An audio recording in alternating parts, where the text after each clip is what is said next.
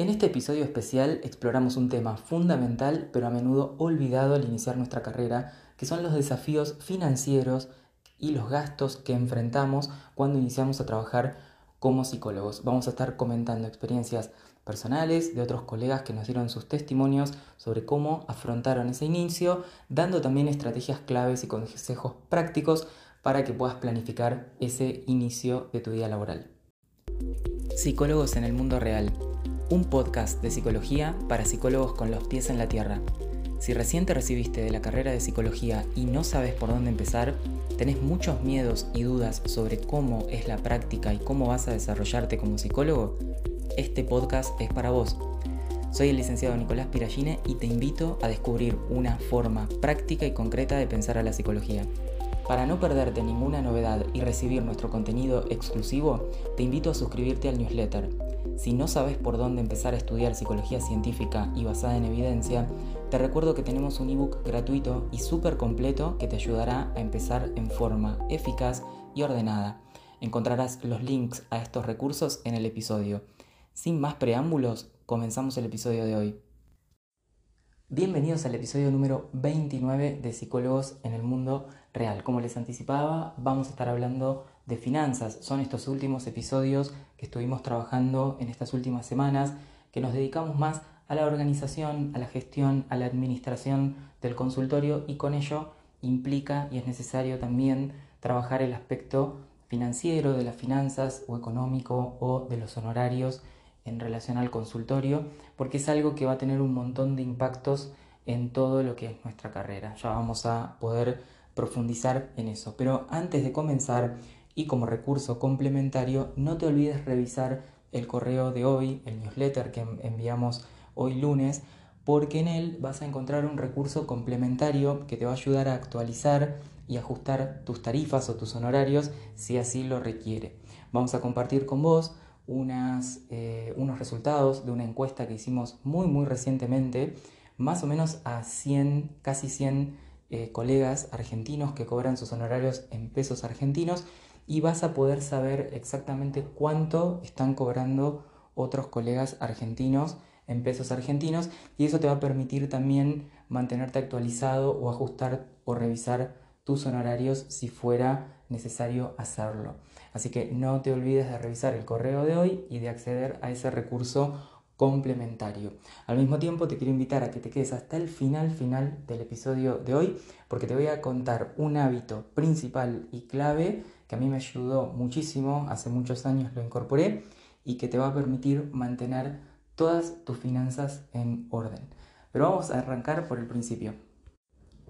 ¿Por qué surge la idea de tratar este tema? Más allá de, lo obvio y que es que cuando somos profesionales independientes, bueno, nuestra, eh, digamos, nuestros recursos, nuestra posibilidad de formarnos, nuestra posibilidad de seguir este, incorporando herramientas al consultorio, claramente que pasa por también tener eh, eh, como recurso el financiero, porque sin él es donde empezamos a mm, tener muchas dificultades para formarnos, para actualizarnos, para adquirir herramientas, para acudir a, congresos o charlas, si fuera que, son eh, con, con algún arancel, para comprar libros. Se empiezan a dificultar ciertas cosas, además obviamente de nuestros gastos personales si vivimos de nuestra profesión. Y hay una cosa que pasa medio desapercibida, como si fuera un, factor eh, invisible, del cual hablábamos el episodio anterior y también hablamos en un post en, el Instagram de EduqueraPsi, que si nos empezamos a dar cuenta, empezamos a tomar conciencia, nosotros decíamos que no solamente somos psicólogos. En principio se queda como raro, decíamos, ¿cómo no solamente somos psicólogos? No, yo soy psicólogo pero nos damos cuenta por un momento cuando empezamos a, ver todas las tareas que nosotros eh, realizamos, como mantener organizado el consultorio, eh, brindar eh, nuestra agenda y brindar turnos, por ejemplo, entonces coordinar un turno con un paciente, compartir un determinado formulario, un formulario que puede ser si, si van notando esas tareas, o como por ejemplo también facturar, ¿no? cuando tenemos que eh, hacer una facturar a la FIP, cuando empezamos además a entender ese mundo que es el, el, de la FIP, el de cómo hacer la factura, que al principio en general lo, hacemos nosotros, no es que tenemos un contador, o podemos eh, preguntarle a, un contador o, consultar, pero en general todo el proceso de la facturación lo hacemos nosotros. Em, como advertirán, como se darán cuenta, eh, son todas tareas administrativas, son todas tareas de gestión, son todas tareas que implican administración y gestión principalmente. ¿no? Brindar un turno, por ejemplo, no es una tarea propia del psicólogo. Podría ser de, de una secretaria, de un secretario, de alguien que nos asista en tareas administrativas. Facturar, por ejemplo, en la FIP no sería una tarea específica del psicólogo, claramente. A veces lo hace un contador, a veces podemos llegar a delegar esa tarea, pero no es una, tarea específica nuestra. Em, por ejemplo, dijimos también administrar los gastos que vamos a tener y los ingresos y para qué los vamos a usar. Y bueno, claramente que eso no es una competencia de, psicólogo que esté en los libros de psicología. Pero sin embargo hacemos todo eso lo hacemos de la manera que podemos, de la manera que nos sale, preguntando, eh, consultando y a prueba y error. Pero lo cierto es que estas son todas actividades de gestión y administración y como decíamos en, el episodio anterior, hay disciplinas, hay disciplinas específicas, así como existe nuestro campo disciplinar que se ocupa de entender la psicología y aquello que se llama psicológico, que es la conducta humana y demás, hay otros campos disciplinares que se han eh, abocado a entender la gestión de los recursos, la administración, la economía, las finanzas, la contabilidad, etcétera, etcétera. ¿no? Todos sabemos que existen esas eh, otras carreras. Sin embargo, cuando arrancamos, en general, hacemos de todo y sin darnos cuenta, de manera invisible y silenciosa, a la par que nos vamos formando y empezando a ser psicólogos y a ejercer nuestra práctica y a desarrollar nuestra carrera, a la par que pasa todo eso, hacemos todas esas otras gestiones y todas esas otras tareas. Aprendemos un poquito de contabilidad, de cómo es el sistema de monotributo, de cómo inscribirnos, de cómo darnos el alta, de cómo la matrícula, del seguro, de mala praxis, del Registro Nacional de Prestadores, de la FIP, aprendemos cómo dar un turno, porque cómo dar un turno a un paciente para que sea eficaz, también para que sea eficaz en el sentido de el tiempo, la comunicación, de que no falte a la primera consulta, hay un montón de detalles que son, como les decía, de gestión, de administración, de organización, de productividad también, que es, otra, otra rama, otra disciplina que está como muy, muy, muy mal entendida, eh, entendiéndose como algo que es como para hacer todo junto, de todo y, terminar en burnout. Eso no, no, es, no es el concepto de, productividad. Pero bueno, eso queda para, otro día.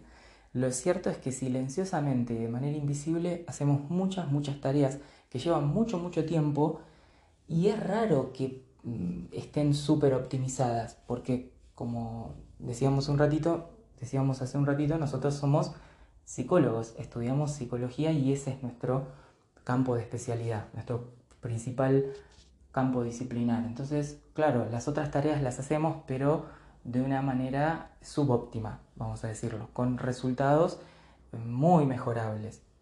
¿Y qué pasa si mejoramos eh, esos resultados de organización, de gestión, de manejo de los honorarios, de manejo de las consultas y turnos, de manejo de la contabilidad? Y va a mejorar lo otro también, porque ¿Qué es lo otro? Nuestra especialidad, nuestro trabajo como psicólogos, porque en definitiva todo el tiempo y esfuerzo y fricción además, porque cuando el trabajo está realizado de manera subóptima se genera mucha fricción, mucho estrés, em, se hacen las cosas con errores que traen problemas y traen más estrés. Entonces, cuando pasa todo eso, nosotros le quitamos energía y posibilidad de dedicarnos a nuestro campo disciplinar, a seguir perfeccionándonos, a seguir estudiando psicología y demás. Entonces, no hay que desestimar esto como, no, esto eh, no sé, ya veré, no es lo más importante. Todo es importante porque la gestión de los recursos,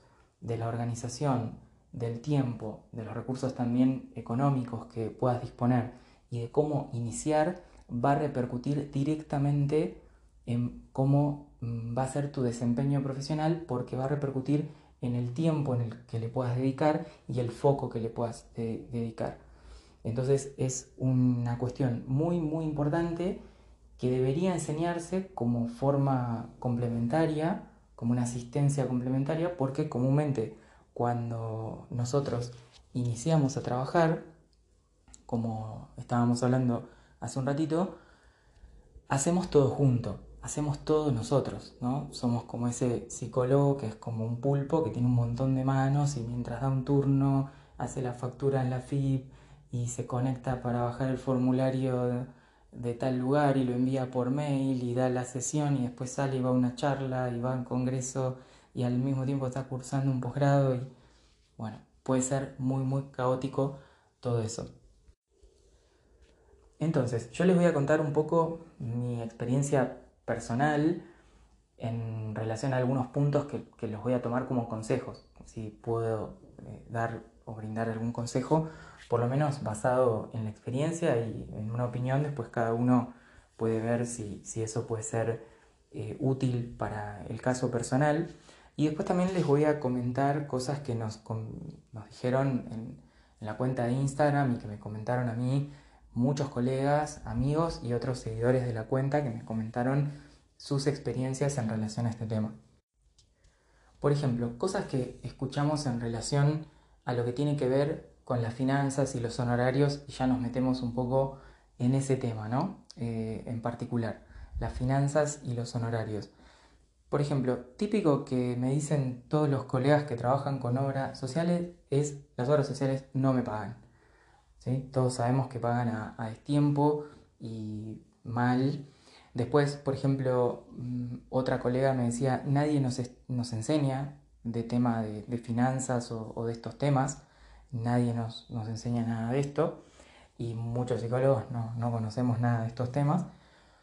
Un montón eh, de papeles te piden para arrancar, eso es otra cosa que pasa un montón, es cierto que se piden un montón de requisitos en papeles cuando uno todavía ni siquiera dio el primer paso. Y otra colega me decía, este, este comentario me pareció muy relevante porque, bueno, eh, a todos nos habrá pasado alguna vez o es, una cosa a la que tenemos que tenerle mucho cuidado. Empecé hace un par de meses y por el momento gasto más de lo que me ingresa. Eso es un signo de rojo, alerta, porque si uno gasta más de lo que le ingresa, bueno, es lógico, ¿no? Es evidente que este es un tema eh, complejo y poco discutido, la verdad, al inicio de la profesión. Por lo menos que yo sepa, a mí nadie me lo había mencionado. Em, y después pasan las las típicas cosas que suceden cuando uno empieza ya ¿no? a trabajar y, es que, bueno, la cancelación frecuente de las sesiones, eh, no saber cada cuánto actualizar los honorarios, ¿no? esto en relación a los honorarios, mm, que le cuesta mucho a, las personas aumentar o fijar los honorarios y también comunicarlos, sobre todo si uno los tiene que comunicar cuando un paciente no te los paga o está eh, debiéndotelos, o, bueno, se pueden como dar muchas muchas dinámicas de, ese tipo. Entonces eh, nos vamos a meter principalmente a ver cómo podemos dar nuestros primeros pasos sin tener que incurrir en gastos excesivos que luego nos impidan eh, continuar desarrollándonos, ¿no? que nos dejen, como le pasaba a esta compañera, que gastar más de lo que uno le ingresa, porque muchas Muchos colegas, lamentablemente muchos de nosotros, no podemos darnos ese lujo. no podemos hacer eso porque a veces hemos tenido ayuda de nuestros padres y nos han ayudado muchísimo hasta lo que han podido, pero muchas veces estamos terminando la carrera, tenemos 20 y pico, este, 25, llegando a los 30, y ya es difícil también de parte de nuestros padres seguir apoyándonos y es ahí donde surge esta necesidad de estar y ser totalmente independientes eh, financiera y económicamente hablando. y es en ese momento donde tenemos que enfrentar justamente el inicio de la profesión. Así que el primer consejo o la primera eh, cosa que quiero comentar para hacerlo, para hacer este inicio de manera eficiente y que no te pase esto, es el siguiente. Primero, no te apresures a darte de alta a todo aquello que hay que darse de alta y a todo aquello que existe para darse de alta como psicólogo, porque hay un montón de cosas. Obviamente tenés que sacar la matrícula, tenés que tener el título, tenés que cumplir con las regulaciones mm, pertinentes eh, o requeridas por la región o, el espacio, eh, el, territorio donde estés eh, habitando pero no hagas todo eso inmediatamente cuando te recibís, porque te vas a poder encontrar en una situación financiera muy muy complicada, que es esta que comentaba la compañera, donde vas a empezar a gastar mucho dinero y todavía no sabes cómo vas a conseguir empleo, ni cómo vas a conseguir pacientes, ni cómo vas a empezar a trabajar. Esto que uno podría decir, em, bueno, no, pero ¿quién va a hacer eso? Es muy, muy común que al graduarse la prisa que uno tiene por establecerse, por empezar, lleva a, antes de hacer acciones de búsqueda laboral, o sea, de, ingresos, nos lleva a, bueno, rápidamente me afilio a esto, me meto en este colegio de acá, colegio de allá, eh, pago la matrícula provincial, que acá, tenemos en Buenos Aires, que es muy cara, me anoto en la caja de psicólogos, que son los aportes eh, de jubilaciones, eh, ya me anoto en tal categoría de monotributo, estoy pagando entonces una cuota mensual también de monotributo, me empiezan a retener ingresos brutos de, la cuenta bancaria, empiezo a entrar en todo el sistema complejo impositivo y todavía no, tengo eh, ninguna eh, salida laboral pensada. No tengo pacientes, no, me voy a entrar en ninguna institución, no tengo ningún trabajo por delante eh, previamente definido y ya me anoté en todo. Entonces, me encuentro con un montón de gastos mensuales, ¿sí? Eh, matrícula, eh, caja, eh, seguro, me, encuentro con un montón, un montón de gastos mensuales, pero todavía no pensé la parte de trabajo. La idea es de inserción laboral, ¿no? De cómo voy a empezar a trabajar y eso puntualmente es cómo voy a empezar a recibir los primeros ingresos. Entonces, Obviamente que uno, yo no voy a recomendar nunca no inscribirse a las cosas que se requieren, sino hay que cumplir con los requerimientos legales de cada territorio. Pero hacelo estratégicamente. Por ejemplo, si no tenés la posibilidad de comenzar a trabajar en la provincia de Buenos Aires porque la matrícula es muy alta y porque te obligan a inscribirte en la caja de psicólogos, bueno, fíjate si puedes comenzar a generar tus primeros ingresos en otro territorio, en otro espacio, como capital federal, y después, paulatinamente, podrás ir reconsiderando la situación de trabajar en provincia, por ejemplo. O fíjate que cuando te vayas a inscribir, ya tengas por delante la posibilidad de recibir pacientes, eh, ya sea porque estás trabajando en una institución o porque estás trabajando en un equipo clínico o en algún Sí, podría ser una obra social, aunque yo nunca es lo que más recomiendo, ¿no? Pero si fuera el caso, algún sistema que te esté derivando pacientes para que vos puedas rápidamente todos esos gastos que vas a tener, bueno, tenés por, como contrapartida los ingresos que vas a tener. Entonces, esto es una cosa muy muy importante porque muchos profesionales quedan atrapados en este círculo de que va pasando el tiempo y se van acumulando costos que no generan ingresos, obviamente, porque no está pensada esa parte, está pensada solo la parte de darse eh, de alta, y esto genera una carga eh, financiera muy, muy importante que desmotiva, que produce estrés, porque no se ven los resultados y que no permite avanzar, porque en la medida de que yo en, ese momento estoy eh, abonando matrícula,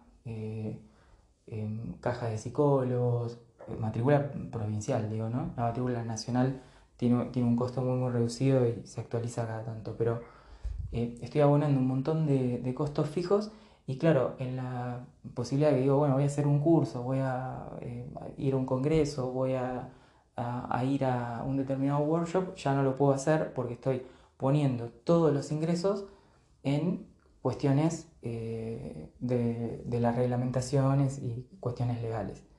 Entonces eso lo tengo que hacer, obviamente, porque tengo que cumplir con esas obligaciones legales de cada país, de cada territorio, pero lo voy a hacer estratégicamente, paulatinamente, considerando los ingresos que voy a recibir y voy a, o lo hago los dos juntos o me doy de alta en lugares que yo sé que puedo costear, como es la típicamente es muy común comenzar eh, tratando de tener el consultorio en capital federal, porque los costos de la matrícula son menores, no tenés la obligación de anotarte a la caja de psicólogos y entonces eso te permite muchísimo más aire financiero que ya empezar gastando un, montón eh, en ese tipo de, cosas que implicaría trabajar en provincia de Buenos Aires, ¿no? Por dar un ejemplo.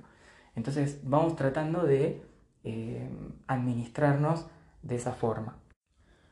Otra cosa que podés hacer si estás eh, empezando es comenzar con un equipo o con alguna institución para ir adquiriendo eh, experiencia. No es obligatorio porque vos podés comenzar trabajando de manera independiente y supervisando y estando en una red de colegas, no trabajando solo y apoyándote con otros, pero el hecho de iniciar en un equipo es algo que comúnmente eh, lo hacemos todos en un momento y luego siempre surge este deseo hacia la independencia, ¿no? En general surge esta cosa de, bueno, yo quiero tener mi propio consultorio, mis propias cosas, porque además siempre trabajando en equipo, obviamente, trabajando con una institución, hay una parte de los honorarios que lo va a quedar a la institución, claramente. Por más eh, que sea un arreglo u otro, a veces puede ser mejor el arreglo con una institución o con otra. Hay algunas instituciones que dan el 50% al psicólogo o más eh, y que se trabajan de una manera muy, em, digamos, como se le dice cuando alguien es muy... Em, em, sí, muy honesta respecto del psicólogo y tratando de cuidarlo. Hay otras instituciones que, o equipos que no lo cuidan al psicólogo, pero más allá de eso, una parte de tus honorarios van a ir a la institución o al equipo que está haciendo la tarea de buscar los pacientes, ¿no? Entonces, si bien es importante y puede estar bueno para empezar, para no empezar solo, tenés que tener presente que eh, comenzar y trabajar con un equipo implica también que tus honorarios se dividan en conjunto con la institución o equipo clínico que estás trabajando. Otro detalle o consejo eh, que me parece interesante y que muy pocos consideran al, empezar a, trabajar es que vos podés ofrecer un servicio, un, tipo de trabajo que puede ser hasta... Lo, típico es un taller psicoeducativo, ¿no? Para que nos entendamos acá en, psicología que todos sabemos más o menos las cosas que vemos en internet, eh, las cosas que se publican el, taller, el famoso espacio o taller psicoeducativo, ¿no? De regulación de las emociones, o taller de pareja positiva, o taller de eh, ansiedad frente a exámenes, este tipo de cosas. Muchas veces no las pensamos, es como que estamos, bueno, la clínica, la clínica, y quiero ser clínico y quiero tener pacientes, pero la clínica tiene un montón de regulaciones, de reglamentaciones legales, porque claro, es una tarea que implica la labor con otro ser humano en lo que es su salud mental. Entonces, claro, tiene un montón de em, mayores eh, reglamentaciones para poder comenzar a trabajar. Y muchos, creo que yo, al menos, no sé, es una, opinión mía, eh, no consideran la posibilidad de comenzar brindando otro tipo de espacio, que puede ser psicoeducativo, como decía, un taller, un grupo para hablar sobre las emociones, sobre la ansiedad frente a los exámenes, sobre distintas cuestiones que tu campo de conocimiento, lo que vos hayas estudiado, podés aportar, tranquilamente podrías trabajar, por ejemplo, brindando una clase eh, o brindándole a un pequeño grupo un taller psicoeducativo sobre cómo regular las emociones. Y eso no es una actividad clínica, por tanto no debería estar regulada la es una, tarea justamente educativa, psicoeducativa, y no debería ser considerada, no debe ser considerada como una, eh, como una acción clínica.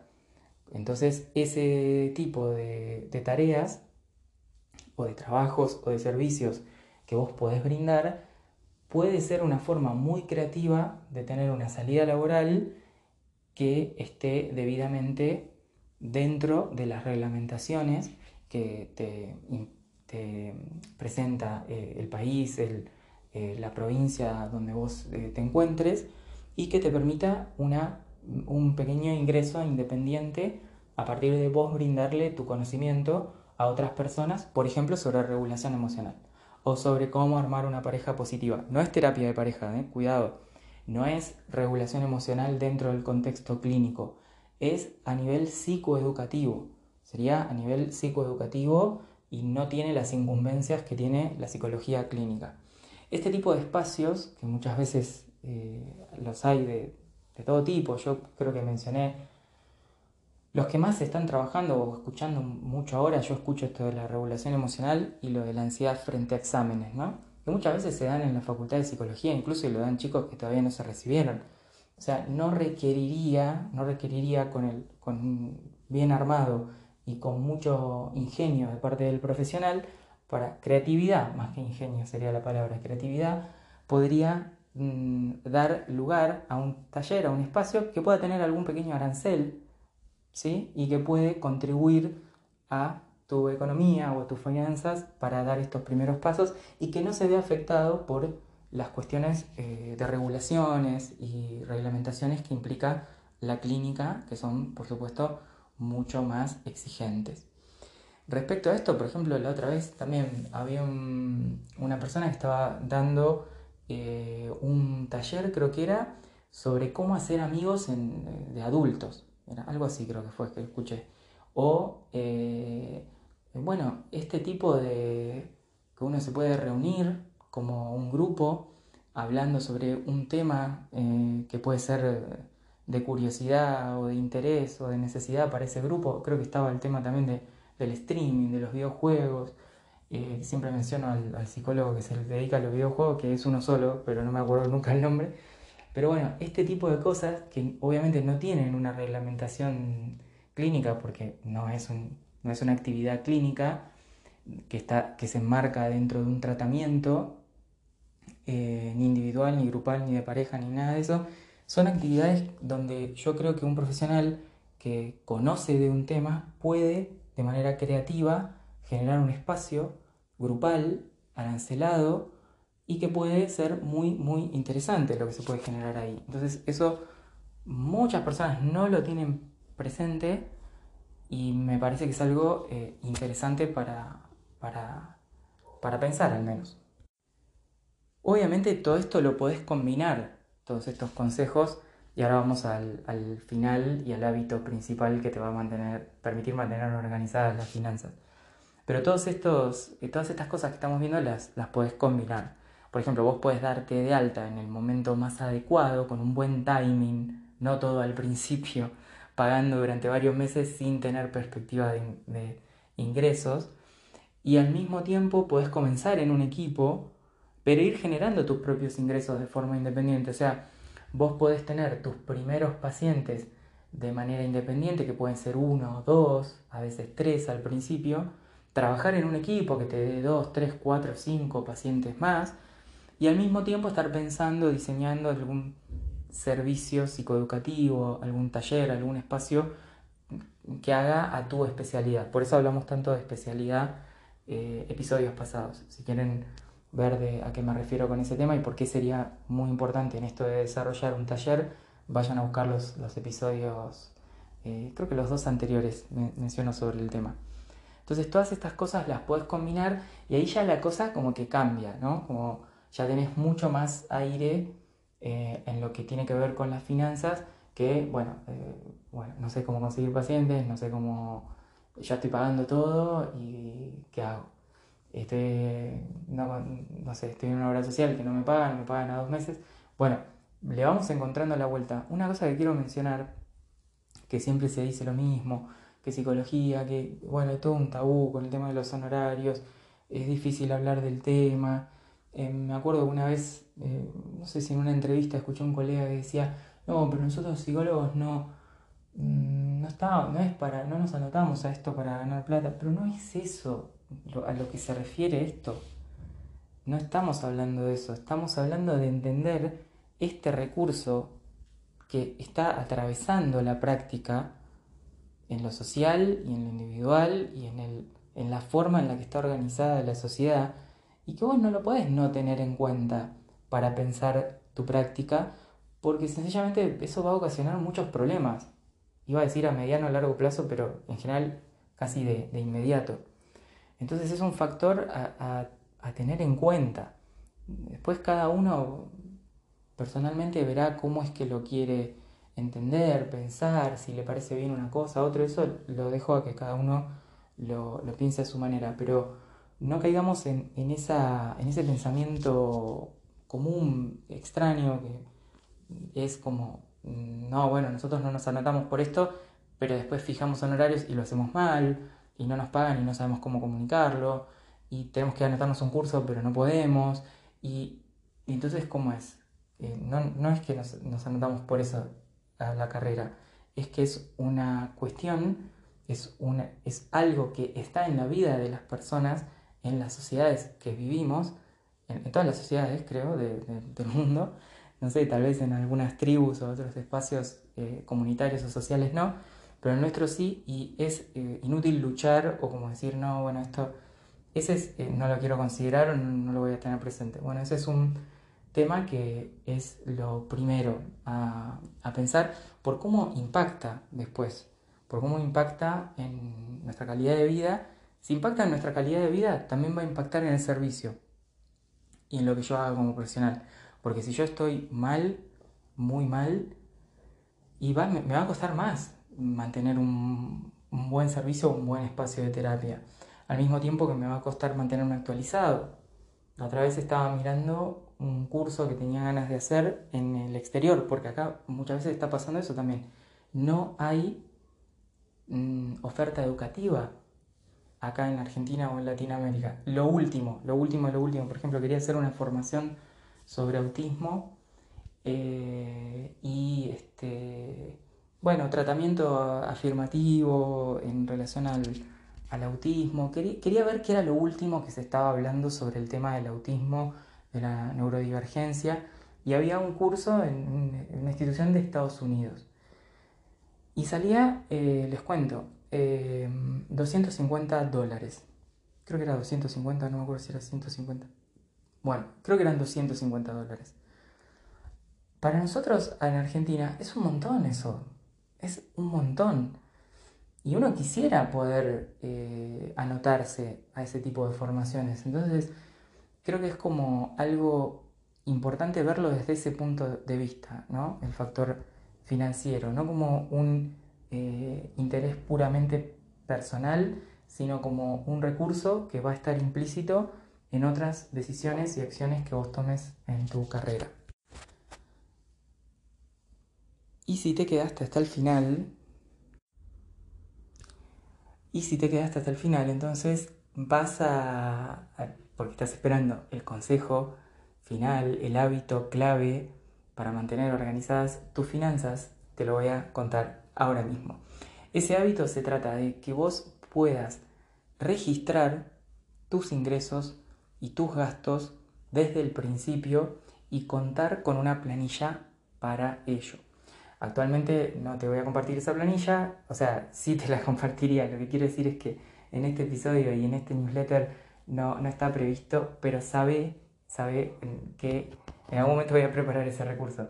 Pero digo, sabe que es muy importante que cuentes con una planilla, que puede ser de Excel, tranquilamente una planilla de Excel. No hace falta ninguna aplicación, no hace falta gastar nada extravagante. Una planilla simple de Excel con sumas y restas para que vos puedas colocar ahí todos tus gastos y todos tus ingresos que puedas tener por pequeño que sea, cuando vas comenzando vas anotando los ingresos y por pequeño que sea también los gastos que, pueda tener, que puedas tener los vas anotando.